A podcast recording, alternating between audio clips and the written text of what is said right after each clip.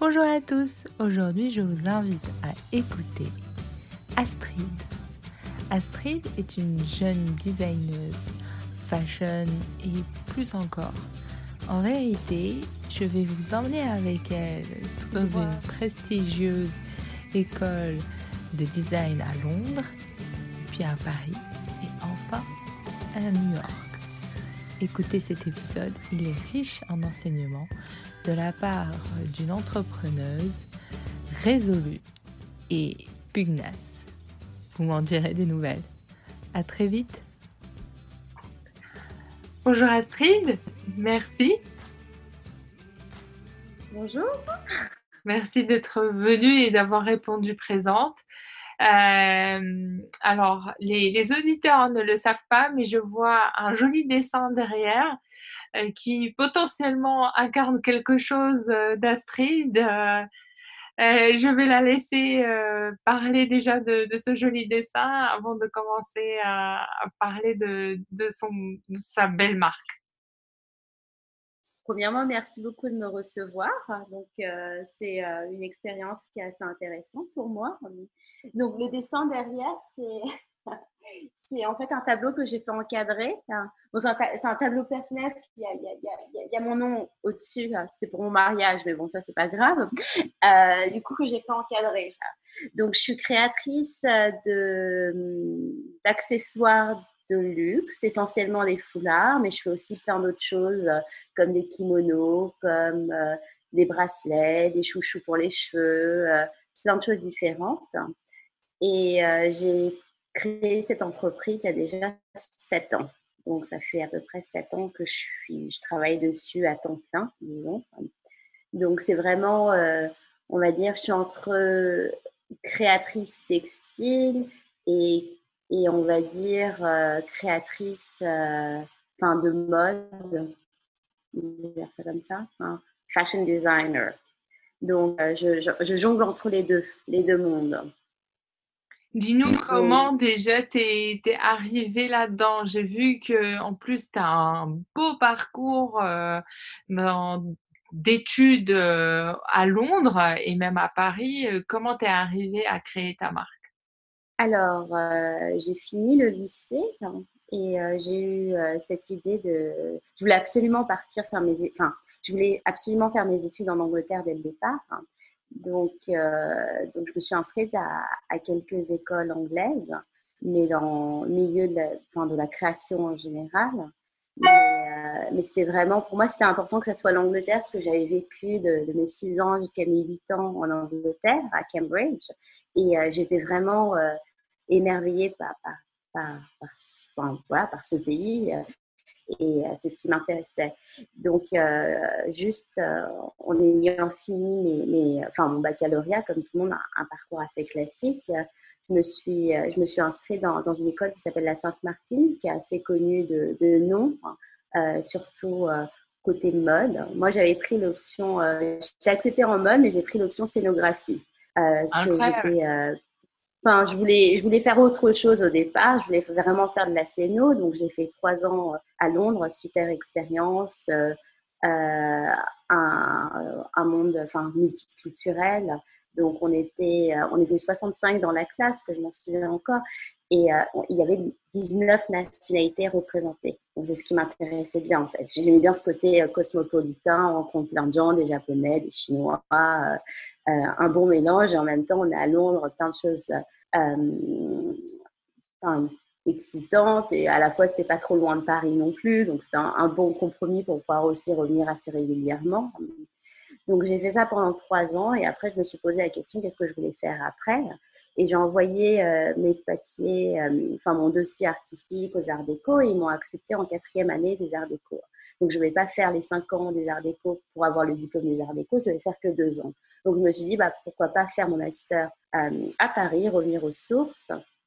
Et du coup ce qui s'est passé c'est c'est enfin voilà après mes trois ans je suis revenue pendant deux ans pour faire cette, école.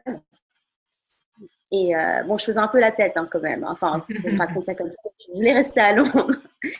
Bah oui. Du coup, je trouvais toujours des moyens pour revenir à Londres. Et, et pendant ces deux ans d'études, j'ai rencontré euh, je, travaillais, enfin, je travaillais toujours dans un théâtre à Londres pendant ces deux ans d'études aux Arts Déco, donc je faisais des allers-retours et j'ai rencontré quelqu'un qui, que son mari euh, travaillait dans le milieu de la mode.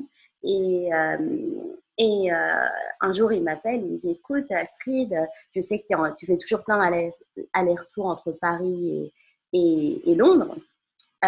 disons, est-ce que ça t'intéresse un, job, un job d'étudiant?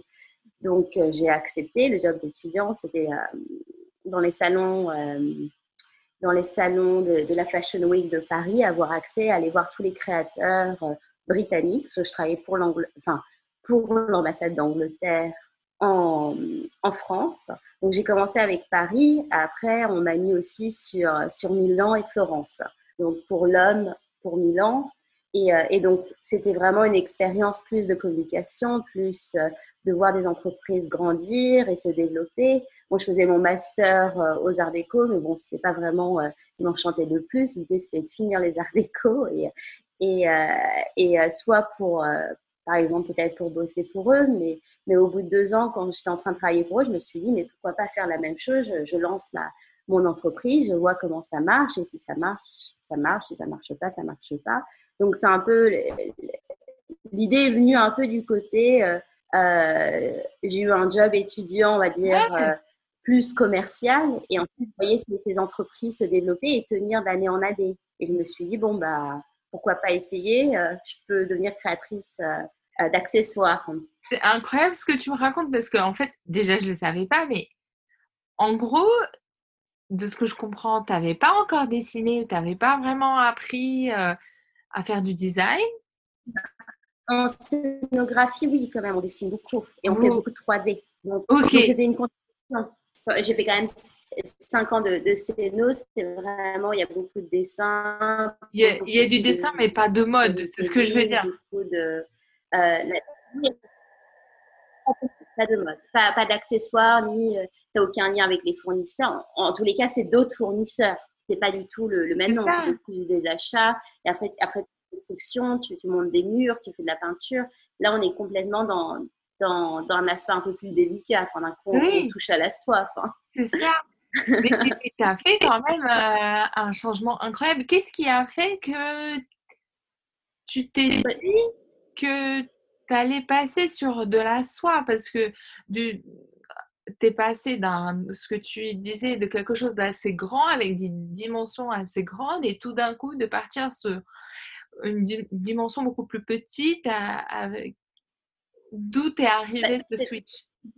Euh, enfin c'était l'intérêt de bah, aussi pouvoir contrôler de A à Z ce que je faisais ce que je trouve ce que je trouvais en fait en scénographie ce qui me bloquait c'est que déjà bah, finalement la, la, la, patronne, c'est, ou le patron, c'est, on va dire, c'est, c'est le metteur en scène. Et en fait, derrière, on est, on est un peu des petits assistants et on fait un peu, enfin, on peut avoir notre point de vue. Euh, enfin, ça m'a toujours, enfin, dans le théâtre, ce qui m'a toujours plu, c'est toujours être, euh, euh, on va dire, dans, dans les coulisses. Cette sensation de toujours être dans les coulisses me plaisait bien il m'a toujours plu dans, dans, dans, ce rapport avec le théâtre. Mais quand on est dans la mode, c'est un peu la même chose. Mais en fait, au lieu d'être finalement euh, dans les coulisses, on devient à la fois acteur. Mais j'ai jamais été très, enfin, ça m'a jamais plu d'être actrice, on va dire ça comme ça. Mais il y a, mais il y a ce lien finalement. La, la, la mode, c'est aussi euh, une extension euh, du théâtre, mais d'une autre façon. en fait, on, on devient dans les coulisses, on devient d'une certaine façon acteur. Je pense qu'il y a un lien entre les deux. Je ne sais pas si ça, ça prend son sens, on va dire ça comme ça. mais ça me fait penser au défilé, en fait. Ça, ça, me fait penser au défilé, à ce, ce fameux moment où, euh, quand on suit les défilés en backstage, derrière euh, une caméra, on, on voit l'effervescence derrière les rideaux et puis tout d'un coup, euh, toute l'équipe qui sort pour saluer, ou bien juste le designer qui sort, et, là, prend, il prend la scène, mais en vérité, il reste derrière. Une fois qu'on a créé, euh, les créations vivent leur vie. Et c'est, je, comprends, surtout que ces dernières années, la place de la scénographie a, pris beaucoup de, d'espace aussi dans la création, dans les shows. Euh, dans les défilés, il y a toujours cet aspect-là. La scénographie prend une part artistique aussi pour euh, mettre euh, en forme l'imaginaire du designer quand il, a imaginé la collection. Voilà, en fait, c'est, on va dire, c'est, c'est une entreprise, que ce soit dans le théâtre ou dans la mode, tout ça, c'est un, une grande machine un peu de, guerre et, tout le monde se côtoie et, c'est ce qui est intéressant aussi, c'est ce qui est excitant. Et, ce qui est bien aussi dans l'aspect côté mode, c'est aussi, je pense qu'il y a beaucoup, il y a un vrai, enfin, il y a un lien qui est, vraiment, euh, euh, qui est là dans l'histoire, dans, dans le temps. Il y, a, le côté aussi éphémère qu'on retrouve aussi au théâtre. Il ne faut pas oublier ça. Il y a un côté très éphémère aussi. Oui, oui, c'est comme, euh, bah, d'ailleurs, comme après le défilé, on remballe, le décor euh, est filé, le rideau est, tombé. Finalement, l'histoire se marre, enfin, elle est toujours là en prenant des photos finalement. Finalement, les, les, vrais acteurs dans cette histoire, c'est euh, les, les, photographes dans un défilé de mode. Maintenant, il y a, il y a, il y a 50 ans, ce pas la même chose, il y a 30 ans, ce n'est pas la même chose, mais finalement, maintenant, de nos jours, c'est finalement les photographes qui sont le, véhicule de l'information et ils deviennent complètement acteurs. On n'avait pas ça il y, a, il y a 20 ans. Donc, euh, en fait, c'est assez complexe, mais, mais pour, pour en revenir, pourquoi le monde de la mode C'est parce que je trouve que vraiment, c'est, on va dire, une machine qui est, très intéressante, qui a, qui a, plein de facettes. Ce qui m'intéressait aussi, c'est que je pouvais aussi euh, gérer la production, euh, contrôler mon produit, euh, avoir aussi un aspect commercial qui m'intéressait aussi beaucoup, le, fait d'avoir plein de clients de, de, partout, des Japonais, des Chinois, des Italiens. Euh, je pense que peut-être c'est ça aussi, c'est un peu mon, peut-être le, le, le, fait que j'ai toujours voulu être entourée de, de gens de, nationalités différentes qui fait que qu'au finalement le, la, la, mode ça répond bien à, à, à, tout ça en fait parce qu'on finalement pendant les Fashion Week on rencontre tous ces gens là il y, a plein d'aspects différents qui, me plaisaient. Et, ça t'a nourri et euh, ça m'amène à une autre question parce que c'est intéressant comment tu es passé euh, quand même à, un aspect très entrepreneurial et, comme tu disais, commercial au final parce que tu voulais vendre des produits que tu créais. Euh, est-ce que tu as grandi dans un environnement euh, qui a toujours encouragé ça ou bien c'est quelque chose que tu avais en toi parce que tu n'as même pas suivi vraiment des, études commerciales donc euh, tu portais déjà... Non, non, non. Euh, ma mère elle est metteur en scène donc plus dans le théâtre et mon père il est astrophysicien alors là c'est la physique à fond et, les étoiles les ont. Hein. mais, mais rien du tout tout ça. Mais, euh, mais, mais, oui, oui. Après, c'est, euh, euh, j'ai plus le côté artistique.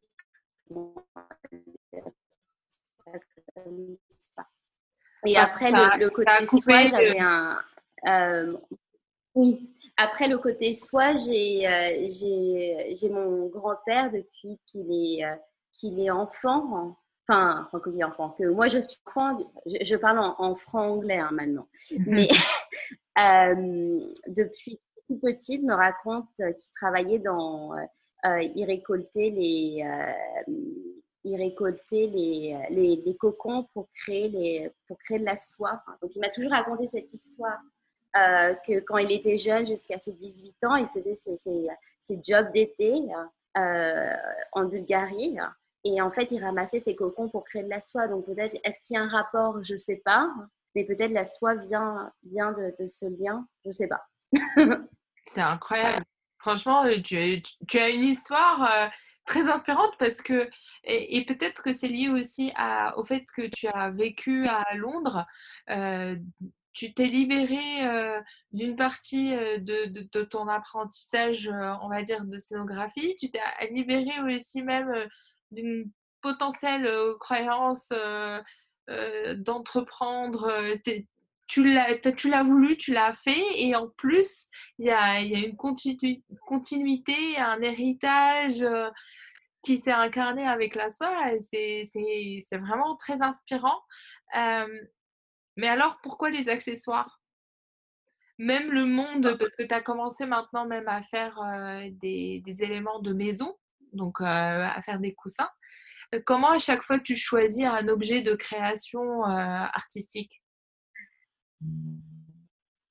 Alors, au départ, c'était vraiment euh, le foulard, on va dire le, carré, parce qu'il ne fallait pas oublier que j'avais 24 euh, ans quand, j'ai commencé à sortir ma première collection. Donc, euh, j'ai fini mes études en, en, juillet et en septembre, j'ai fait la première Fashion Week où je présentais sur Paris. il fallait que je réussisse à, trouver, on va dire, avec, avec mes moyens du bord, un, un produit que j'arrive, qui n'est pas, qui est pas, on va dire, dix fournisseurs différents. Il fallait que je trouve un, produit simple. Et finalement, mes, mes atouts, j'avais, un, on va dire, un, on va dire le, côté euh, couleur, je maîtrisais bien, le côté dessin, je maîtrisais bien. Et le foulard, finalement, euh, ce qui se passe, c'est qu'on a un ou deux fournisseurs. On n'en a pas 50 à gérer. Que si je commençais à faire des robes, par exemple, euh, déjà problème de taille, euh, NSL, voire 40, 38 et 36. Euh, on va dire pour un petit budget au départ de, lancement aussi, il fallait que je réfléchisse comment je, peux faire avec quelque chose, on va dire, de simple à gérer, que si même euh, j'ai des plus grosses commandes, je puisse même livrer mes, mes, clients. Donc, euh, donc j'ai commencé vraiment à faire du wholesale. On va dire que je vendais, j'étais revendeur à des, boutiques. Donc, c'est comme ça que j'ai commencé. Donc, il fallait que je réussisse à, tout maîtriser sans, expérience vraiment. Euh, et, pouvoir tenir. Et si, et par hasard euh, j'avais une, grosse commande, il fallait que je, gère tout ça. Et du coup, comme j'étais toute seule, euh, bah, il fallait que je trouve un produit simple. Donc, donc finalement, la réponse, elle est, elle est, elle est un peu décevante, disons. Ah, parce non, mais c'est incroyable. C'est génial. Tu es resourceful, c'est-à-dire que tu as trouvé la réponse à, ta question. C'est pas toujours évident. Euh, et je, pour avoir essayé de commencer à regarder enfin, des produits simples, hein, je voulais à un moment euh, créer des kimonos. Et je m'étais posé la même question. Euh, la question de la taille unique, des fournisseurs, des couleurs. Enfin, il y a, je comprends parfaitement que la question de multiplication des capacités se pose assez vite, surtout si, si tu t'adresses à, à, des, à, des, à des acheteurs. Et comment tu as réussi à décrocher tes premiers contrats? Aujourd'hui, aujourd'hui, sept ans après, quelques années, il y a la vente en ligne qui est beaucoup plus accessible. Mais, mais à, à tes débuts, même trois ans plus tard, comment tu avais réussi à aller décrocher euh, tes premières commandes? À l'époque, c'était un peu différent. Maintenant, c'est complètement différent le système. Mais, mais à l'époque, les, salons professionnels marchaient très bien aussi. Donc, euh, j'essayais de faire 6-7 saisons, euh, enfin 6-7 salons par an de salon et, être là au bon moment. Et en fait, à force de deux saisons, trois saisons, les, les, acheteurs comment, commencent en fait, c'est comme des poissons. Hein. Enfin, ils passent, ils passent, ils regardent pas. Deuxième saison, ah mais finalement, on se souvient, Astrid, elle a des foulards, ils sont colorés. Il y a beaucoup de jaune, par exemple, déjà avant. Donc le jaune pour la saison prochaine, ça peut être chouette. Peut-être c'est chez elle. Et en fait, je pense que c'est avec le temps aussi, les acheteurs ils viennent. Bon, j'ai eu des salons où j'avais aucun acheteur, enfin surtout au début. Hein. Et, euh, mais c'est avec le temps que, que tu arrives à le temps, la patience. Et, euh, et en fait, c'est un monde tellement complexe que, que des fois, c'est même pas suffisant finalement. C'était l'une de mes questions, effectivement. Comment tu es arrivé à, à, percer? Je comprends que tu étais. Je pense qu'on ne perd jamais dans ce milieu. Parce que dans le sens, là, on a la crise du Covid, on va voir qu'est-ce que ça va donner. Mais, mais le, fait d'être entrepreneur, je pense le, le mot est, est, correct en entrepreneur, c'est que même s'il y, y, a des on va dire, on a des mauvais passages, c'est ce qu'on va rebondir le plus. C'est pour ça que peut-être ça me stresse un peu cette histoire de Covid, mais je me dis, mais c'est finalement, c'est une bonne, bonne opportunité pour réagir et pour changer les choses aussi et pour faire autre chose. Peut-être demain, autre chose que moi, pas du tout et que là je suis plus sur la maison, plus je suis en train d'essayer de revenir un peu sur la scéno. Donc euh, je pense que c'est le, fait d'être entrepreneur, c'est plus euh, pour, pour, pour, moi, ça serait beaucoup plus être le fait de pouvoir s'adapter aux situations. Et, et, euh, et, le, bon, le portefeuille, lui, s'adapte pas, on va dire ça comme ça, en fonction des, clients. Mais c'est pouvoir réagir au bon moment. Et, et pour moi, l'entrepreneuriat, c'est ça finalement. C'est tu dois réagir et, et c'est bien en fait. Les, faire preuve de résilience. Hein. Faire preuve de résilience parce que au final, euh, comme tu disais, euh, il y avait des salons où ça marchait pas, donc euh, tu, tu sais qu'il faut persister, même si une fois ça marche pas, la prochaine fois ça va marcher. Donc oui, il faut, il faut persister. Et aussi, il y a, y a, une deuxième chose aussi hein. Euh, ce que j'avais appris, on va dire, en travaillant pour, les Anglais, ce que je trouvais que c'était un, enfin, ce qui m'avait, je pense que c'est un des meilleurs conseils que j'ai eu, c'est, c'est pas la peine de, on va dire en anglais, let's be successful de la première saison, parce que le problème, c'est que tu peux être successful de la première saison, mais la deuxième saison, tu n'es pas successful. Donc, l'idée, c'est construire, c'est comme une, une, maison, construire les fondations et aller petit à petit. Et, une entreprise, c'est la même chose, c'est être capable de, durer dans le temps et pas être tout le temps euh, au top ou être que dans le top pendant un an et après redescendre d'un coup. Et je pense que c'est tout le, on va, on va dire, l'art de, pouvoir bien gérer les choses, c'est être dans le temps finalement. Ce qui est plutôt à contre-courant de, de l'ère du temps que d'être euh, que dans la durabilité, d'être dans le temps long et pas euh, dans la dans l'instantanéité. Euh, bah, la mode, c'est l'instantanéité. Donc là, là, je suis un peu tout le contraire. Mais... C'est ça. Mais, mais peut-être que c'est ça que va devenir la mode. Peut-être aussi que ça va le devenir. Est-ce que toi, tu arrivais à tenir des collections euh, aussi parce que tu vendais au wholesale, donc tu disais que tu faisais six salons en moyenne, mais, mais maintenant que tu fais peut-être moins de salons en plus avec le Covid, est-ce que tu vends en vendant directement en particulier, tu, tu, te sens obligé de multiplier un peu, de renouveler tes collections ou comment ça se passe? Bah, Je pense que de toute façon, il faut toujours du renouveau. Hein. Euh, que ça soit pour le wholesale et le retail. Après, est-ce que, euh, enfin, on voit les, grandes marques qui, qui, commencent à se poser des, se, mettre dans un autre positionnement, mais, mais ce qui, euh, je pense qu'on a c'est comme tout le monde, on a besoin de, de, toujours pouvoir renouveler les choses. Après, à quelle rapidité? Moi, ce que je vois, c'est que quand je renouvelle aussi, enfin, souvent, enfin, souvent ou régulièrement, disons, c'est pas, je vais pas vendre spécialement ce que j'ai renouvelé. En fait, je vais, je vais pouvoir, mon client, il va, il va voir qu'il y a quelque chose de nouveau, il va être intéressé et, ça m'arrive souvent qu'ils achètent en fait la collection d'avant. Hein. Mais, mais il faut quand même quelque chose pour, euh, enfin, pour en, entretenir. Mais c'est comme, enfin, c'est comme les réseaux sociaux, on va dire ça comme ça. Il faut toujours euh, raconter ta, petite histoire et dire, bah, venez me voir et au final, euh, les, gens sont beaucoup plus euh, réactifs sur ce qui est ancien que nouveau, mais il faut le nouveau pour amener l'ancien. Euh, je sais pas. non, non, je, comprends. ça renouvelle un peu le catalogue, euh, mais qu'au final, tu as toujours les mêmes fondations. C'est tes classiques, ils vont rester toujours tes classiques. je pense. L'une de mes dernières questions, c'est déjà, tu, venais de dire que tu revenais euh, potentiellement à la scénographie. Euh, comment tu le vois Du coup, euh, la, suite, maintenant que tu as fait ça pendant sept ans, comment tu vois la suite? Bah, Je vois la suite que c'est l'extension de ce que je fais déjà. Et là, durant le Covid, nous aux États-Unis, du coup, j'ai pas raconté cette histoire. Maintenant, j'habite à New York. Euh, et, euh, nous, ça fait à peu près trois mois qu'on est bloqué chez soi.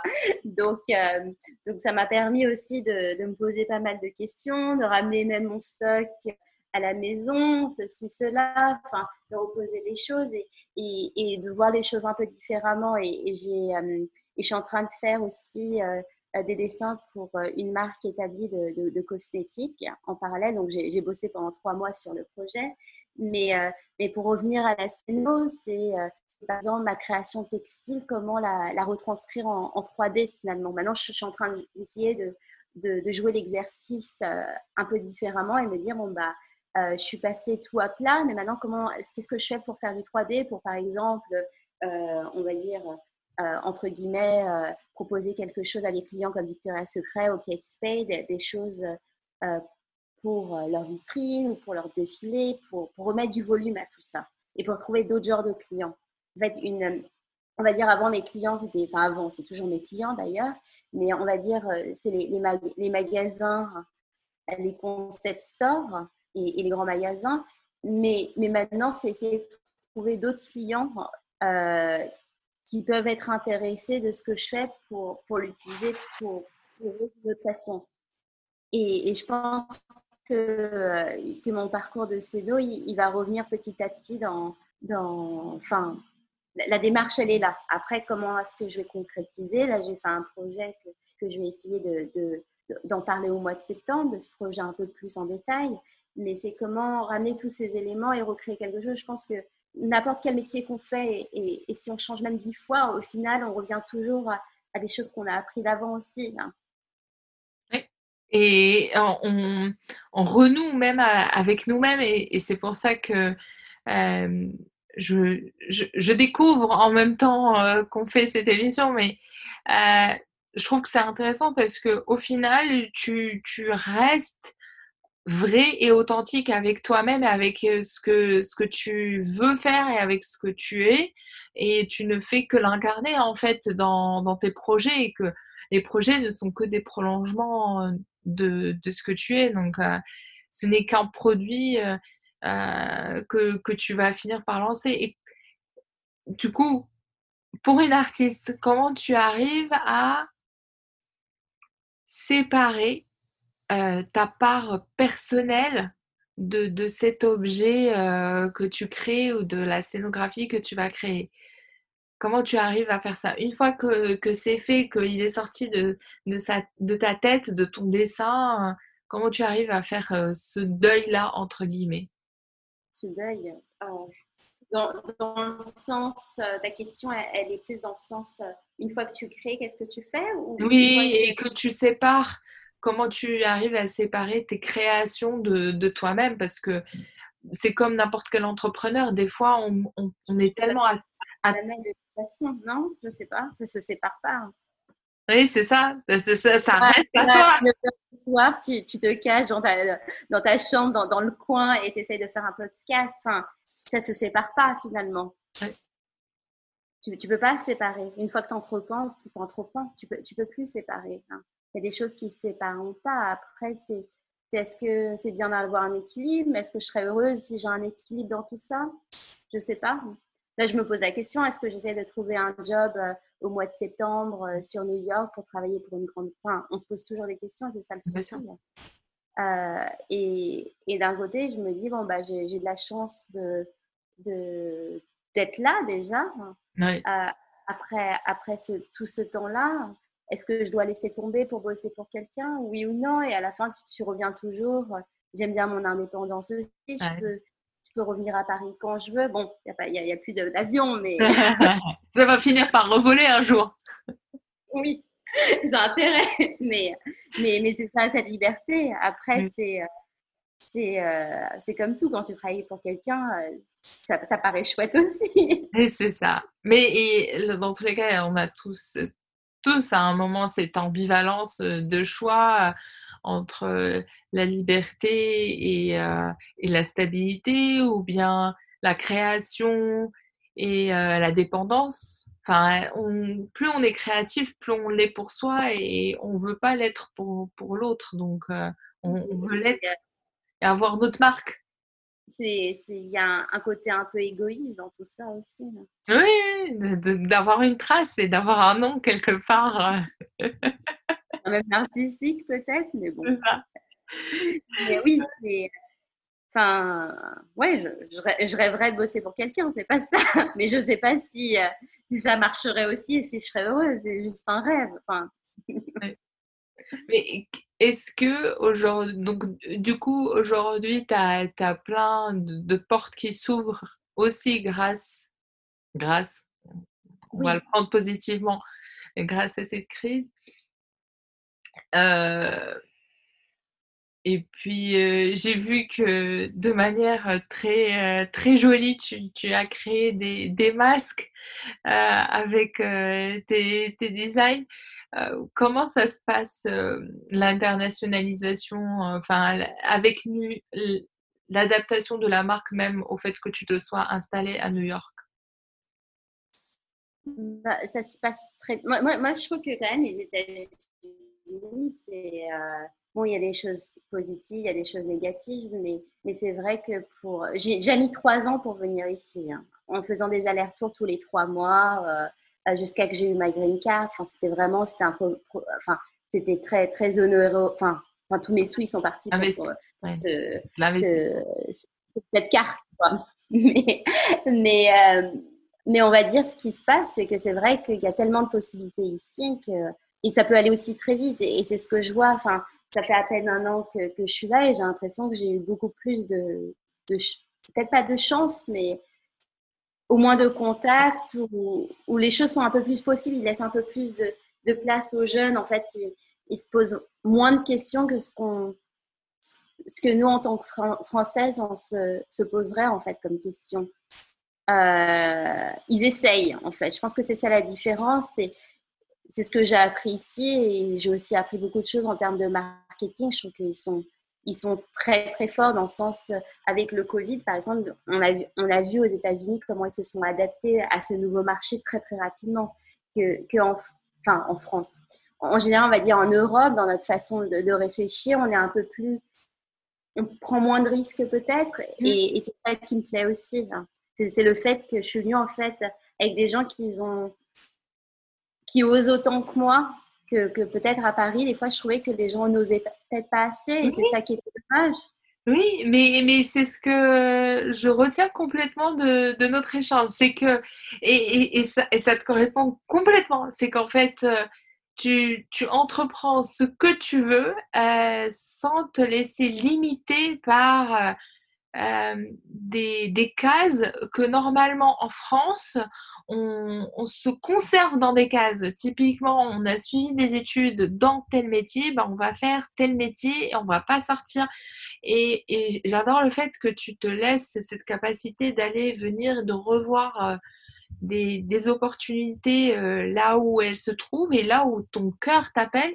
Et c'est, je suis complètement d'accord dans le fait où c'est très américain et, et c'est vivifiant en fait. C'est quelque chose où on, c'est énergisant. On se dit, euh, ah oui, euh, tout est possible. On n'a pas besoin de se limiter à un petit précaré et à rester dedans. Et ils sont très, très positifs. Que, moi, j'ai toujours été le contraire, surtout. c'est ça. le contraire, attention, euh, ça y est, je sens une production de, de masques, je ne vais pas les vendre. Ça, c'est très français.